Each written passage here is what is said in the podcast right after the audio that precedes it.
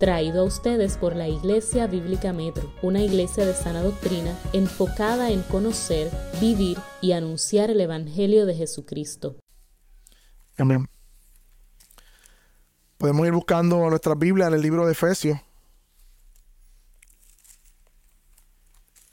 Ya que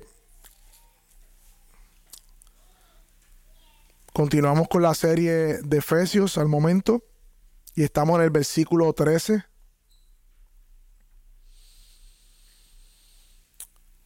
La página es la 1201. Y vamos a leer el pasaje que tenemos delante para entonces entrar en la exposición de la palabra.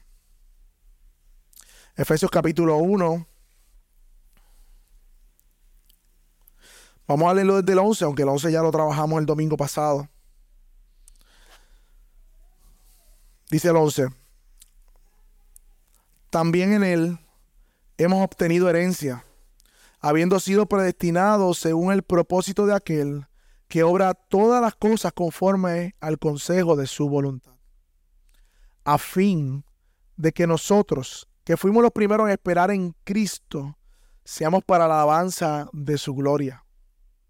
En Él también ustedes, después de escuchar el mensaje de la verdad, el Evangelio de su salvación, y habiendo creído, fueron sellados en Él con el Espíritu Santo de la promesa, que nos es dado como garantía de nuestra herencia con miras a la redención de la posición adquirida de Dios para la alabanza de su gloria.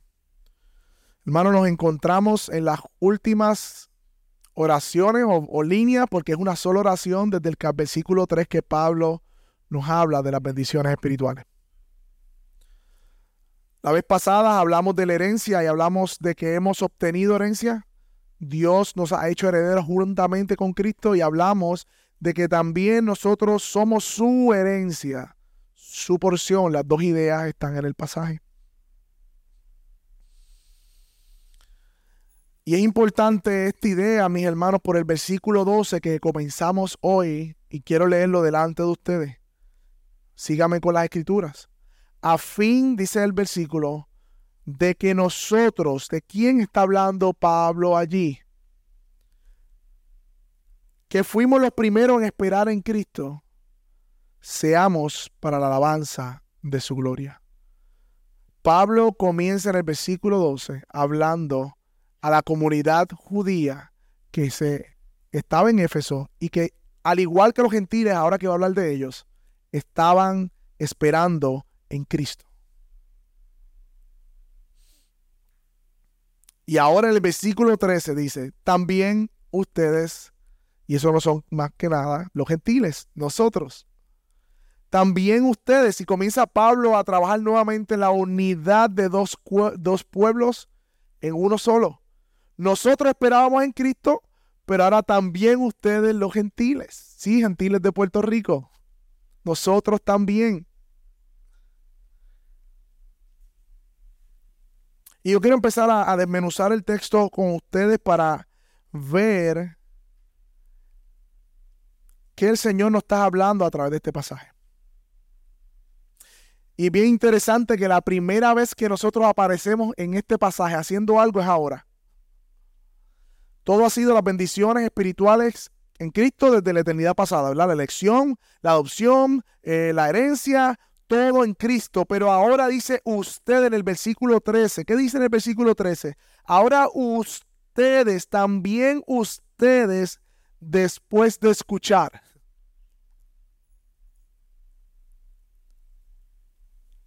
Y ahí comenzamos a nosotros a aparecer en escena. Con el verbo después de escuchar. No tienen, o sea, no, no dice, ahora ustedes que obraron, Ahora que ustedes quisieron, no, primero, ahora que ustedes escucharon. Tampoco, ahora que ustedes dicen, no. Ahora también ustedes que escucharon. Se nos presenta, mis hermanos, por primera vez en esta carta simplemente como receptores, oidores de las buenas noticias. después de escuchar el mensaje de verdad. Las bendiciones espirituales provienen del cielo, provienen de estar en Cristo, pero se hacen realidad en la vida presente a través del oír y escuchar. Y responder en fe. Y es interesante, no sé si a ustedes les pasa, que se fija, aunque siempre ha sido así, pero ahora más con la tecnología, estamos en un mundo que le gusta hablar mucho. Conferencias, talk shows, podcasts, eh, lecciones en YouTube. Ahora todo el mundo con un teléfono y habla y habla y habla y habla. Mi hermano, la gente le, le encanta hablar y escucharse a sí mismo. Pero algo que no está de moda es escuchar. Y es bien triste. Son muy pocos los que tienen la disposición de escuchar y son mucho menos los que tienen la disposición de escuchar el mensaje de verdad, que es lo que Pablo le está diciendo a los gentiles que ellos escucharon. Pero las escrituras son claras, nos dice que nosotros aparecemos en escena en las bendiciones espirituales después de escuchar el mensaje de verdad y creer en él, es que somos salvos. Somos salvos. En el momento que escuchamos el Evangelio, mis hermanos, y creímos en la noticia del Evangelio, fuimos unidos a Cristo y por ende, estando en Cristo, todas las bendiciones espirituales han sido nuestras. Miren el lugar prominente que Dios pone en escuchar. Lugar importante. Desde el Antiguo Testamento, oye, oh Israel, Jehová, vuestro Dios, Jehová, uno es, escucha. Alguien dijo que tenemos dos oídos y una boca porque nos dice un mensaje para que escuchemos más y hablemos menos, pero hacemos lo contrario. Hermanos, Dios ha diseñado un plan de salvación, pero lo ha revelado en el tiempo y ahora lo proclama por medio de palabras a hombres que escuchan.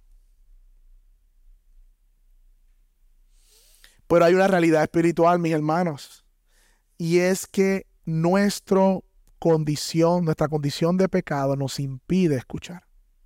El hombre natural tiene un tapón en los oídos que solamente puede ser quitado por la voz de Dios por medio de la predicación de su palabra.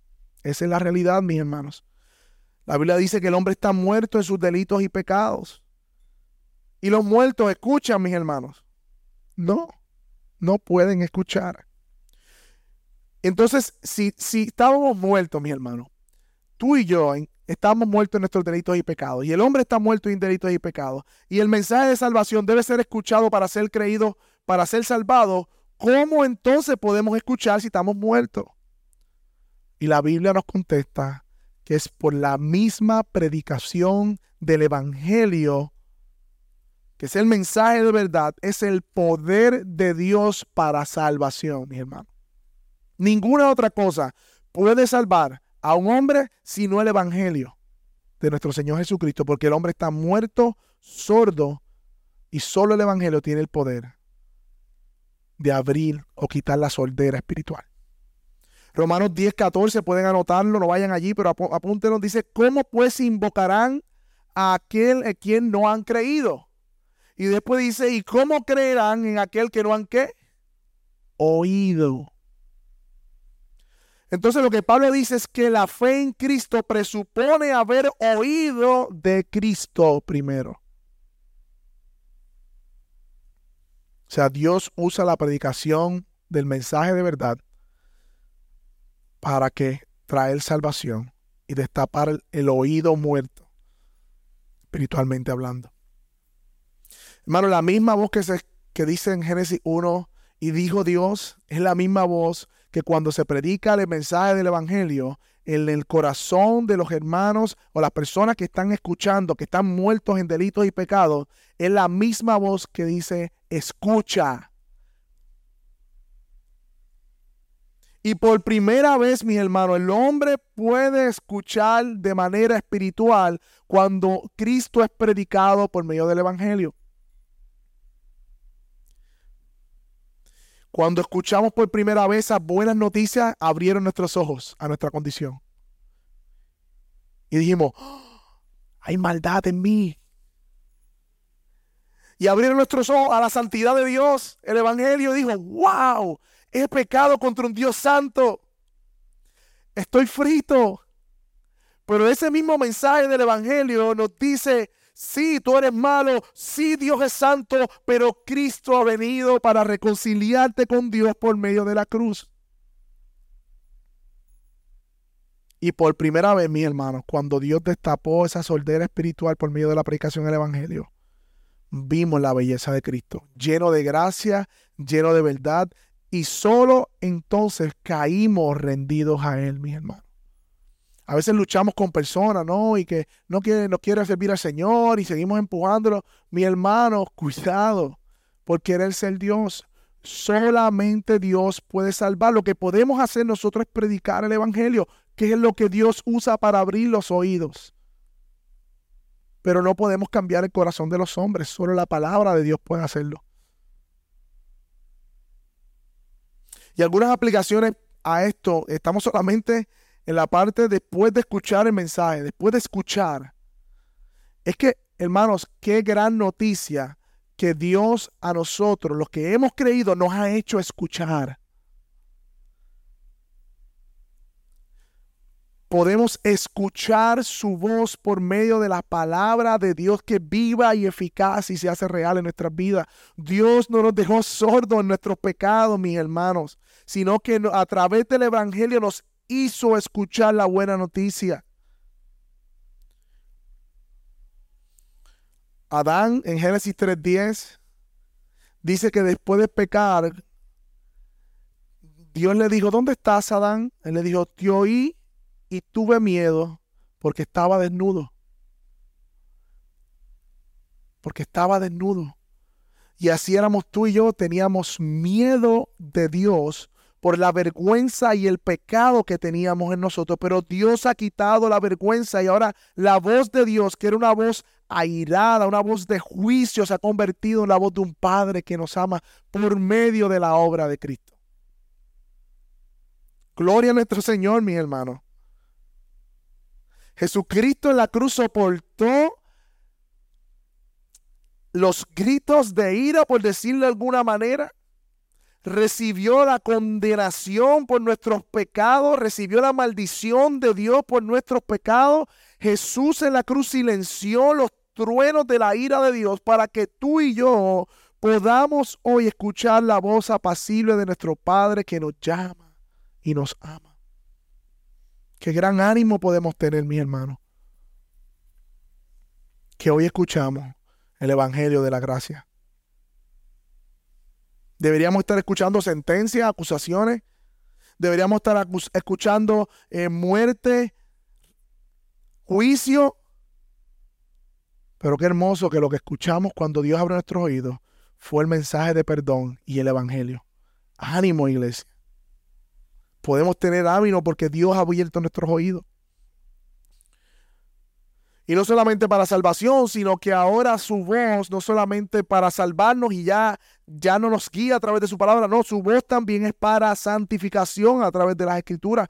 Tenemos certeza que al de guiarnos por medio de su palabra para ser cada vez más santo. No hay nada peor, mi hermano, que estar perdido y no tener a alguien que nos dirija.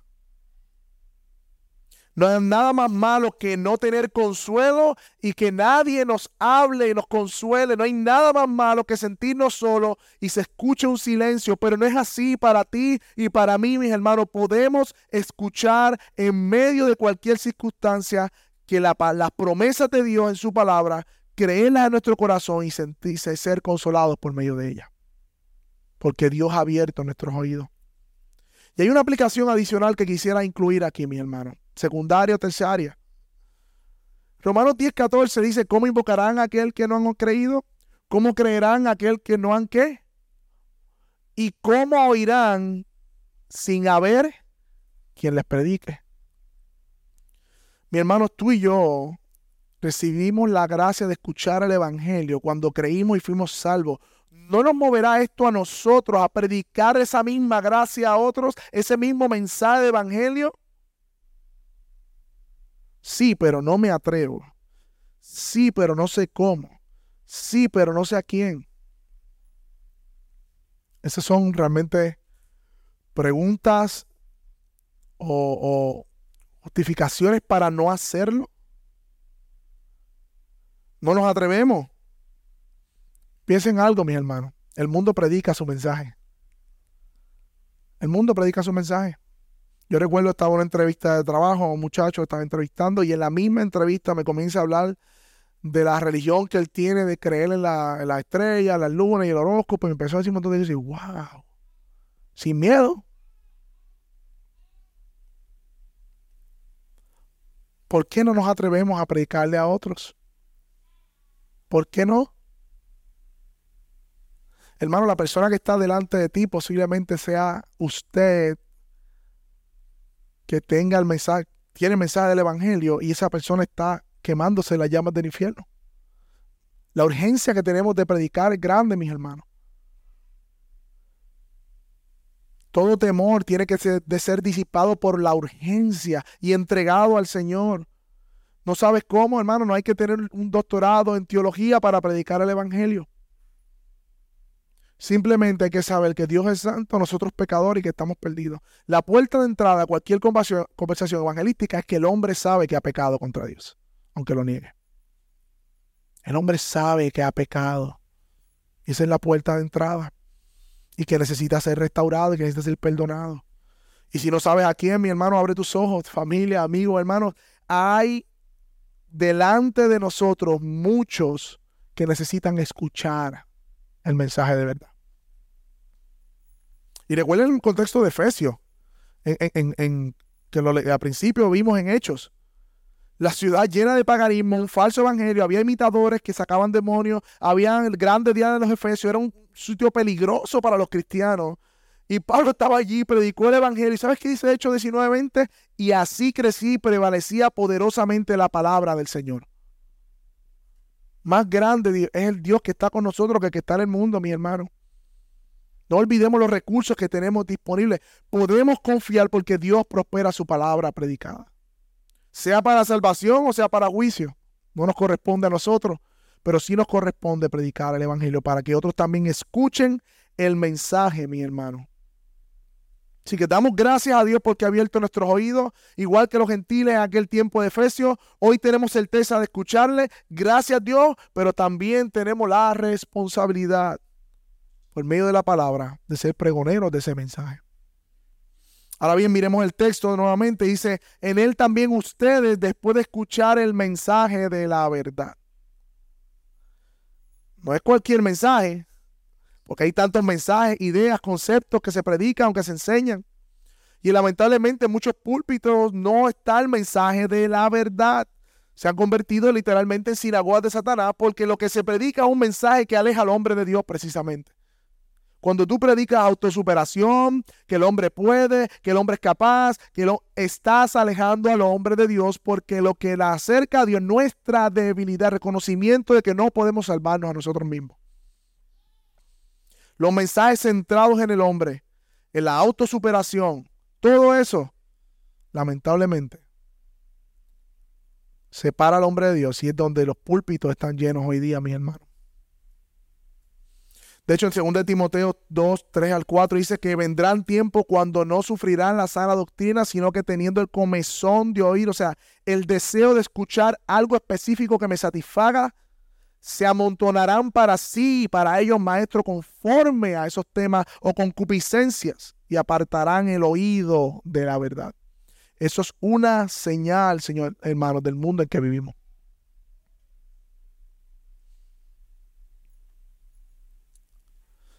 Pablo está diciendo que hay personas que demandarán escuchar un tipo de mensaje particular y amontonarán maestros para escucharlo. Así que después de escuchar el mensaje, no el mensaje, el mensaje de la verdad, mis hermanos, cuidado, porque el mundo también nos empuja a pensar que no hay una verdad. Esa es la predicación del mundo. Y vemos películas, vemos series, compartimos con otros, vemos anuncios en donde se nos empuja la idea, la ideología de que cada cual puede tener su propia verdad y no eres tú nadie para cuestionarlo. Cuidado con las ideas disfrazadas de moralidad y aceptación, el tú decir una sola verdad, eso no es popularmente o políticamente correcto porque estás excluyendo una población que no cree como tú. Entonces discrimen y todos los fóbicos que le puedan poner. Pero mi hermano, la Biblia dice que hay un solo mensaje de verdad. Hay un solo mensaje de verdad, el evangelio de su salvación. El evangelio de su salvación. Y mi hermano, recuerden que en Éfeso, el contexto, estos hermanos habían escuchado también muchos mensajes. De hecho, dice que ellos quemaron muchos libros cuando se convirtieron y confesaban sus pecados. Quemaron muchos libros y dentro de esos libros habían ideas y mensajes distintos a la escritura. Pero los quemaron, hermano, porque las escrituras con cualquier otro mensaje no son compatibles, solo la escritura. Y en un ambiente de pluralismo religioso en que vivimos, mis hermanos, no es exclusivo de nosotros, sino que en, Éfeso también sucedía. Pero ¿por qué se le llama mensaje de la verdad? Se le llama así, dice un comentarista, porque revela la verdadera condición del hombre, proclama y defiende la única forma de escapar y amonesta a los pecadores que hayan sido salvos para que vivan conforme a la realidad del Evangelio. Solamente el mensaje del Evangelio dice la verdadera condición del hombre, que está muerto en sus delitos y pecados y que no hay bien en él, aparte de Dios. Por eso es el mensaje de verdad. Cualquier otro mensaje que ponga una, una bondad innata en la naturaleza carnal del hombre capaz de hacer algo o llegar al cielo, construir, es un mensaje de mentira.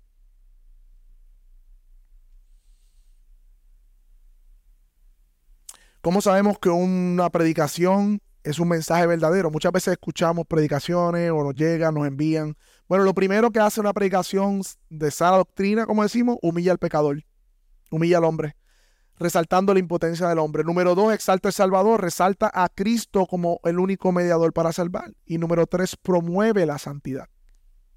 Humilla al pecador, exalta al Salvador y promueve la santidad. Creo que esto lo dijo Simon, Charles Simon.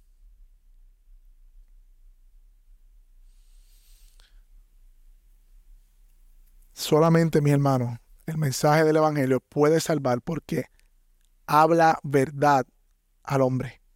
Hay solo un camino de salvación y ese es, es inclusivo, es para todos, para todo tipo de pecadores. Nosotros somos inclusivos, sí. Está incluido en la oferta de salvación todos los hombres porque todos somos candidatos por nuestro pecado para ser salvados por la gracia de Dios.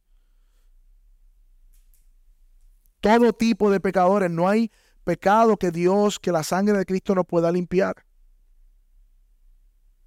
Y si estás aquí en medio nuestro, visita, amigo, te tengo que decir, no hay otro camino de salvación, solamente a través de Jesucristo, porque Él es el Hijo de Dios encarnado. El que dijo, yo soy la verdad y la vida y nadie va al Padre si no es por mí. Hay un solo camino. Hermanos, que son creyentes, iglesia que está aquí, si solamente hay un camino de salvación que es el Evangelio, ¿a dónde acudimos nosotros en nuestro día a día? ¿A dónde estamos acudiendo? Cuando viene la culpa por el pecado, ¿a dónde acudimos? ¿A quién estamos escuchando? Me gustó esta ilustración y es cierto, Aquellos que hemos creído, mis hermanos, estamos en Cristo, pero la realidad hay que dos tribunales. Está el tribunal de nuestra conciencia y está el tribunal supremo, que es el tribunal celestial. En el tribunal celestial hemos sido declarados no culpables, justificados por la sangre de Cristo. Pero Dios nos ha dado una conciencia que es un tribunal que nos acusa todos los días cuando pecamos.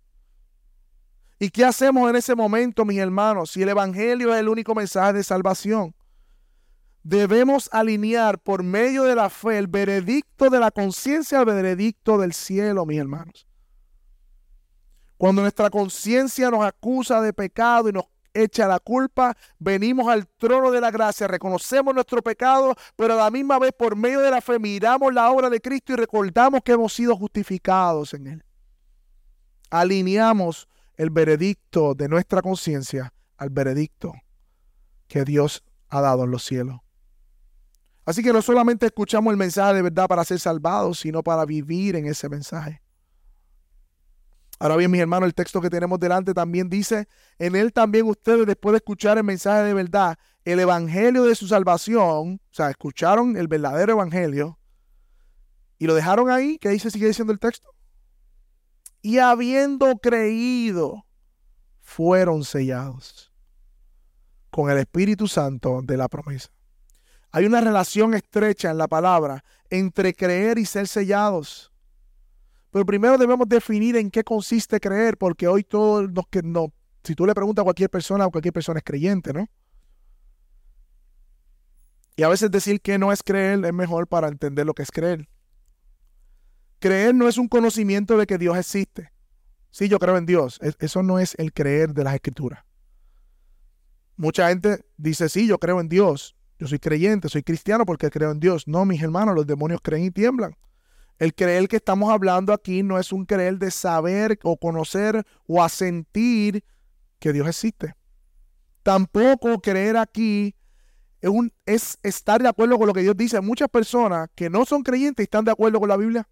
Están de acuerdo con la familia, están de acuerdo con los valores tradicionales, están de acuerdo con todo y los promueven. El matrimonio entre hombre y mujer. Y eso está súper. Son conservadores en ese sentido. Pero eso no significa que son creyentes, como la Biblia lo estipula. El creer aquí viene de la idea de llevar puesto algo del, del, hebreo y del griego de la idea de descansar completamente. Cuando alguien dice yo soy creyente, está diciendo que confía plenamente, o sea, sin duda, completamente en el testimonio de la escritura de lo que Dios ha hecho en la cruz del Calvario por medio de su Hijo es aplicado a su favor por medio de la fe. Eso es creer. Es llevar puesto, como dice en hebreo. Es probar que algo es firme, es confiar completamente y por lo tanto todas las implicaciones de esa fe se verán manifestadas en la vida de esa persona.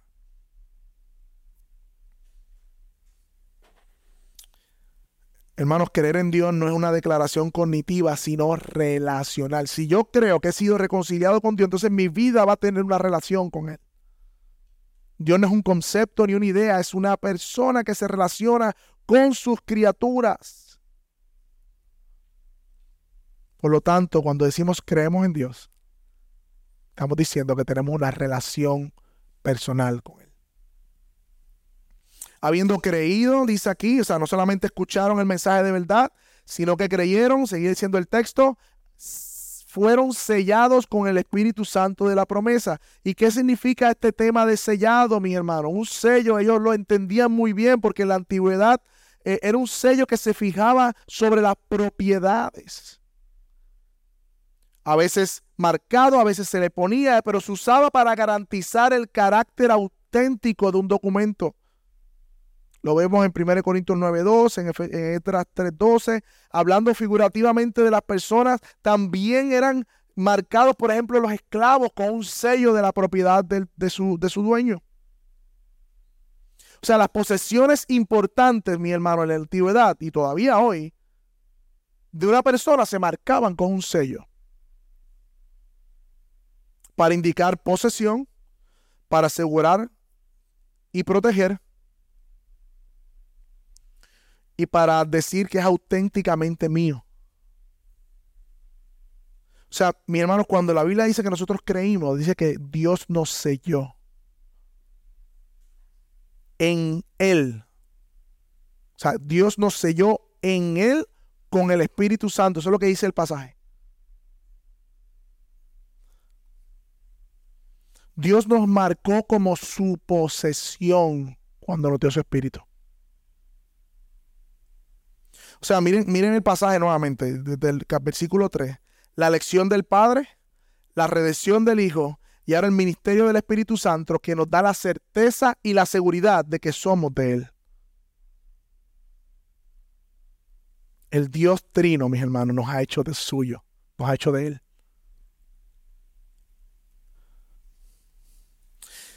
Este sello del Espíritu Santo, mis hermanos, ocurre en el momento cuando creímos en el Evangelio.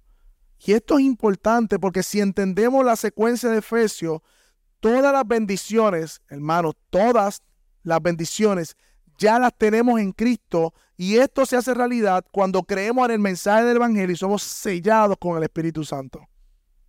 No queda ninguna bendición posterior, sino que ya son todas en el momento que creemos, por causa de nuestra unión con Cristo. Así que es imposible estar unido a Cristo y que nos falte alguna experiencia o que nos falte alguna otra bendición o empoderamiento. Porque si decimos eso, estaríamos diciendo que Cristo no es suficiente. Estamos unidos a Él. Y yo tengo que hacer un paréntesis doctrinal en este momento porque de muchos background que venimos nosotros, se nos ha enseñado que luego de creer hay que buscar una experiencia adicional para ser empoderados por el Espíritu Santo. Básicamente la doctrina del pentecostalismo enseña que el creyente viene a Cristo, se convierte, pero luego debe buscar una experiencia que le dice el bautismo del Espíritu, la llenura del Espíritu, en donde a través de esa manifestación en lengua o cualquier otra manifestación, dice o se sella o hay una bendición posterior que no fue al principio. Son cristianos incompletos hasta que tengan ese, ese, esa llenura. Pero a la luz de este pasaje eso no tiene ningún sentido. Porque este pasaje nos enseña que el creyente debe esperar una bendición posterior, un empoderamiento del Espíritu Santo posterior a la conversión, porque en la conversión el Espíritu Santo fue el sello de que todas las bendiciones son en Cristo. En primer lugar, hay personas que dicen, no, pero el libro de los hechos, pues, pues, pues sí, el libro de los hechos, vamos, quizás tenga que hacer una, un panorama rápido del libro de los hechos. Recordamos que el libro de los Hechos continúa narrando lo que Jesús hizo desde, que comenzó el Evangelio. Los hechos están unidos a los Evangelios, es parte de los Evangelios. Jesús asciende al cielo, pero continúa su obra en el libro de los Hechos. Desde los cielos, no está desconectado del Evangelio. Sino que el libro de los hechos son parte de los hechos irrepetibles en la historia de la redención, así como la encarnación así como la muerte de Cristo, la resurrección, la ascensión, el bautismo del Espíritu en Hechos 2 es un hecho irrepetible, porque es una promesa cumplida en ese tiempo específico. No fue llamado a ser repetido. Así como fue prometido que la sería la Virgen, así que fue prometido el año agradable del Señor, vimos a Jesús predicando, fue prometido el siervo sufiente, vemos a Jesús crucificado, fue prometido que Jesús resucitaría en Salmo 22, Salmo 16, y vemos a Jesús que se levantó de los muertos, fue anunciado el derramamiento del Espíritu Santo, y en Hechos vemos ese derramamiento de la promesa. Es un hecho histórico irrepetible, mi hermano, y puntual en la historia de la redención. Hecho es una coyuntura histórica, mis hermanos, de que el Evangelio no, y, esto era importante para el pueblo judío, no era para el, para el pueblo judío solamente, sino que los gentiles estaban incluidos en el misterio revelado, que estamos en la carta de Efesios, como parte del plan de la historia de la redención. Y los judíos, el pueblo de Dios, tenía que entender eso en esa coyuntura histórica. Y para eso, hermano, Dios le da una promesa antes de irse Jesús el pase predicado en Jerusalén, Judea, Samaria, hasta los confines de la tierra. Hechos 1.8. Así que vemos en Jerusalén el derramamiento del Espíritu. Y luego vemos en Samaria en 8, en, Hechos 8, el un derramamiento del Espíritu. Vemos en Hechos 10 a un romano centurión, también el derramamiento del Espíritu. ¿Sabes qué dijo Pedro ahí? Ah, ya entiendo. Eso quiere decir que si ellos recibieron el don igual que nosotros, pues son igualmente herederos de la promesa ven la función del derramamiento del Espíritu, la manifestación de la lengua en el tiempo de los hechos, era una señal para que los, ellos entendieran que tanto los judíos como los gentiles reciben la promesa por medio de la gracia de Dios en el Evangelio. ¿Recuerdan el concilio de Jerusalén? Se reúnen todos los grandes, querían seguir obligando a los gentiles a circuncidarse. Y mucho de lo que pasa allí es que Pedro relata y Pablo y Bernabé los milagros y las portentosas cosas que Dios estaba haciendo entre los gentiles. Y eso dijo, ah, pues ellos también. Y aún en Asia Menor, en Hechos 19, también hay un derramamiento del Espíritu. Hasta los confines de la tierra. O sea, Dios va dándole señal a su pueblo de que tanto judíos como gentiles son receptores de la promesa del Evangelio. Y la función del derramamiento del Espíritu era histórica y puntual en ese tiempo. Por lo tanto, mi hermano, enseñar al día de hoy, que ya se ha entendido en la, en la historia, a creyentes que ya están completos en Cristo y sellados con el Espíritu Santo, que necesitan buscar una experiencia posterior para completarla o tener la llenura del Espíritu, no corresponde con una comprensión adecuada del obrar de Dios en la historia de la redención. No corresponde, mi hermano. Porque fuimos sellados con el Espíritu cuando creímos y esa es nuestra seguridad. Porque mira cómo dice el verso 14, que nos es dado como garantía de nuestra herencia con la mira a la redención de la posesión adquirida por Dios para la alabanza de su gloria. O sea, el sello no es una experiencia o algo que Dios nos da, sino como dice el verso 13, el sello es el mismo Espíritu Santo de la promesa. O sea, es el Espíritu Santo el que viene a morar en el creyente, miren esta palabra, como el depósito o el pago que garantiza, que no es otra cosa que la arra, la prenda de compromiso de que Dios nos da la seguridad de la redención final y la herencia que recibiremos. O sea, no solamente Dios nos dice que hemos de heredar el mundo y que somos su herencia, sino que nos da como un anillo de compromiso, como una señal de compromiso, como un depósito cuando usted va a comprar una casa, no sé si ha visto, está buscando casa, dice opcionada. ¿Qué significa eso? Que alguien dio un monto, un dinero para separar esa casa, sacarla del mercado para empezar el proceso de la compra, porque tarda sus meses, a veces semanas. Yo puedo opcionar comprar una casa opcionada, no, porque ya otro la separó para él. Muchos de los servicios profesionales como fotografía, por ejemplo, en mi caso, yo pido un depósito para separar una fecha. Yo puedo tomar otra fecha, no, porque bajo un contrato ya yo separé esa fecha para esa persona. Ella, esa persona asegura que los servicios van a estar para esa fecha con un depósito.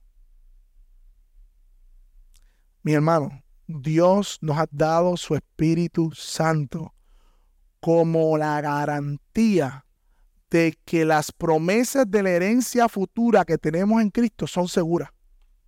Somos de Él por medio de ese Espíritu que confirma nuestra adopción. Qué hermoso, Señor. Qué hermoso es nuestro Señor. La tercera persona de la, de la Trinidad como la prenda que garantiza nuestra futura redención y la herencia en Cristo. Y esta es una de las funciones más hermosas y olvidadas del Espíritu Santo. Lamentablemente el Espíritu Santo hoy día, usted dice Espíritu Santo y ve moños volando, gente corriendo, gente gritando, eso no tiene que ver nada con el Espíritu Santo. El Espíritu Santo dice aquí que lo que hace es garantizar al creyente por medio del testimonio interno de que es hijo de Dios y que las promesas son seguras. Romanos 8:16, el mismo Espíritu dice, da testimonio a nuestro Espíritu de que somos hijos de Dios. Y si somos hijos de Dios, también herederos, herederos de Dios y coherederos con Cristo. Da testimonio a nuestro Espíritu. Hermano, cada vez que usted clama a su Padre Celestial, ¿sabes qué? Es una obra del Espíritu Santo en ustedes. Porque usted tiene la certeza de que el Padre lo va a escuchar. ¿De dónde sale esa certeza de que su Padre lo va a escuchar? Del hecho de que sabe que es hijo de Dios por medio del Espíritu Santo. Sin el Espíritu Santo no podríamos doblar nuestras rodillas y decir Padre, no podríamos, porque no tendríamos seguridad de que Él nos escucha, pero tenemos certeza de que nos escucha porque el Espíritu Santo obra sigilosamente en nuestra conciencia, en nuestro interior, dándonos confianza en la promesa, pero pasa que no nos damos cuenta. Y esa es la obra del Espíritu. Él no quiere llamar la atención. El Espíritu quiere llamar la atención sobre Cristo. Dice, mi, ministerio, que Él me glorificará, dice Jesús. Que el Espíritu me glorificará. O sea, que cada vez que saltamos el nombre de Cristo y decimos, Dios, tú eres mi redentor, mi roca, Cristo, tú eres mi salvador, es una obra del Espíritu Santo de Dios, de la promesa en nosotros. Cada vez que Cristo es exaltado, el Espíritu Santo está tras bastidores operando la exaltación de Cristo en su iglesia. Cada vez que la gracia de Dios disipa nuestras dudas, es una obra del Espíritu Santo, recordándonos las promesas. Cada vez que hay convicción de pecado, es una obra del Espíritu Santo, recordándome que soy hijo de Dios y que no fuimos llamados a pecar. Hermano, el ministerio del Espíritu Santo en la iglesia es tan amplio y tan hermoso que es triste que hoy día se haya reducido a una manifestación externa. Pero qué hermosas y grandísimas promesas tenemos aseguradas por el testimonio del Espíritu en nuestras vidas. Así que hermano, aplicando esto en primer lugar, hermana y hermano en Cristo, tú has sido sellado con su Espíritu Santo. ¿Y cómo tú sabes que tienes el Espíritu Santo? Bueno, tú has escuchado y creído en Cristo como tu único y exclusivo Salvador y confiado en sus promesas, en su Evangelio fuiste sellado con el Espíritu Santo. Estás incómodo con el pecado. Cuando quizás en tu vida de piedad no ha sido lo que tú quieres que sea. Quieres crecer más en santidad. Es una obra del Espíritu Santo. Eres impulsado a cada vez ser más santo, más piadoso, no de manera perfecta, pero sí de manera sincera. Sincera, es una obra del Espíritu Santo. ¿Tú crees en la promesa de que si Dios te salvó, perfeccionará la obra y serás salvo? ¿Tú crees eso? Eso es una obra del Espíritu Santo. En segundo lugar, saber que tenemos el Espíritu Santo es un gran consuelo en nuestra santificación. Hermana y hermano, si tú eres creyente, entonces tú tienes al Espíritu Santo y está en ti. Por lo tanto, tienes un recurso inagotable de poder para huir de las tentaciones. cuando Jesús dice, conviene que yo me vaya, yo no voy a entender eso, no sé cómo, cómo entenderlo. ¿Cómo que conviene que Jesús se vaya? Él dice, conviene que yo me vaya. Es mejor que yo me vaya, pero no lo dejaré solo porque le enviaré el paracleto, el ayudador. Necesitas consuelo, mi hermano. Sabes que Él es tu ayudador, uno que va caminando al lado tuyo, tu consolador.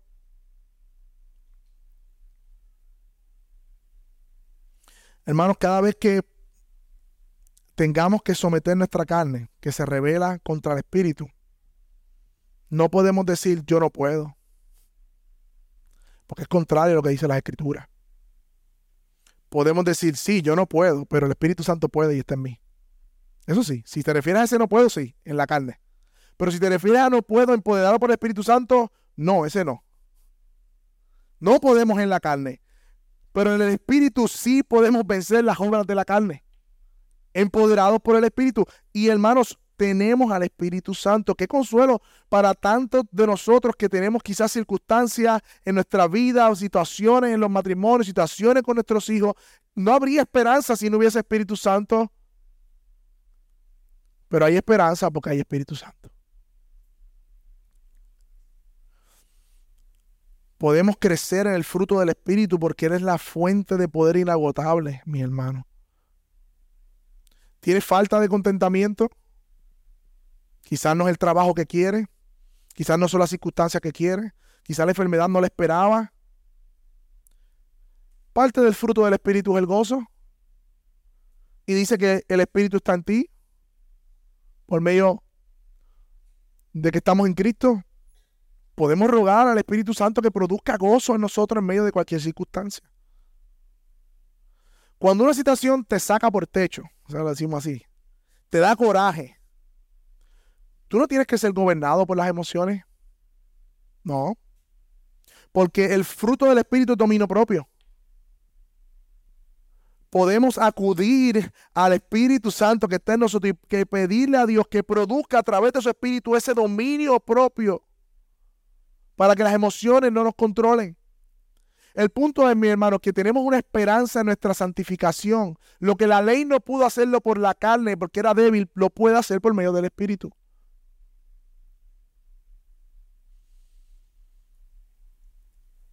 Hermano, y a pesar de que nosotros nos cansamos, cuando usted lo, lo mandan a ayudar a alguien, a asistir a alguien, y esa persona falla, no quiere, y nosotros muchas veces desistimos de las cosas cuando nos salen bien. ¿Ustedes saben qué, mis hermanos, lo más hermoso de esto? Es que el Espíritu Santo nos fue prometido para estar con nosotros para siempre. A pesar de nuestra debilidad y a pesar de nuestra falta de carácter y a pesar de nuestro eh, debilidad, nuestra, nuestro pecado, a pesar de que le damos tanto dolor de cabeza, por decirlo de alguna manera, dice la palabra de Dios que Él permanece en nosotros porque Él es la prenda que garantiza nuestra redención final. Y Jesús dijo que ninguno de los que el Padre me dio se va a perder. ¿Y cómo no se va a perder? Guardados por medio de la fe y por medio del Espíritu Santo. Y mira cómo dice el texto. Por eso Pablo dice, nos dio esta garantía con miras a la redención de la posición adquirida, o sea, mirando hacia la redención completa de nosotros que somos su posición, su herencia. Hemos sido sellados con el Espíritu Santo hasta que Él regrese en gloria. Y esto quiere decir que aunque el Espíritu puede ser contristado por tu pecado, nunca el Espíritu Santo abandona a un creyente. Sí puede ser contristado sí podemos eh, ser endurecidos, sí podemos pasar por periodos de decaimiento espiritual, sí, todo eso sucede en nuestra vida. Pero si eres creyente, la Biblia dice que fuiste sellado hasta la redención futura. Qué gloriosa promesa. No hay que pedirle, Espíritu Santo, ven que te fuiste, no. No hay que pedirle que venga, Él está en medio de aquellos que han creído gloriosa promesa es saber que el Espíritu de Dios, la tercera persona de la Trinidad, es eterna y está en nosotros hasta la redención adquirida. Y al final, mis hermanos, para tu gloria, para la alabanza de su gloria, la salvación es del Señor, desde el principio hasta el final, mis hermanos, desde el principio hasta el final, la alabanza de la gloria por la salvación es de Él. Al no creyente que está en medio nuestro. Hablamos ahorita que hay un solo camino, hay una salvación, no hay una salvación fuera de Jesús, no hay muchos caminos. Hoy Él te llama, hoy Él te llama arrepentimiento y fe. Hoy está la oferta de la salvación delante de ti. No basta con oír y decir, sí es verdad. La Biblia te manda a que creas. Pídele a Dios que ponga fe para creer, arrepentimiento para arrepentirte y ven, ven a Él y Él te sellará con su espíritu para siempre. ¿Qué tal si oramos, mis hermanos?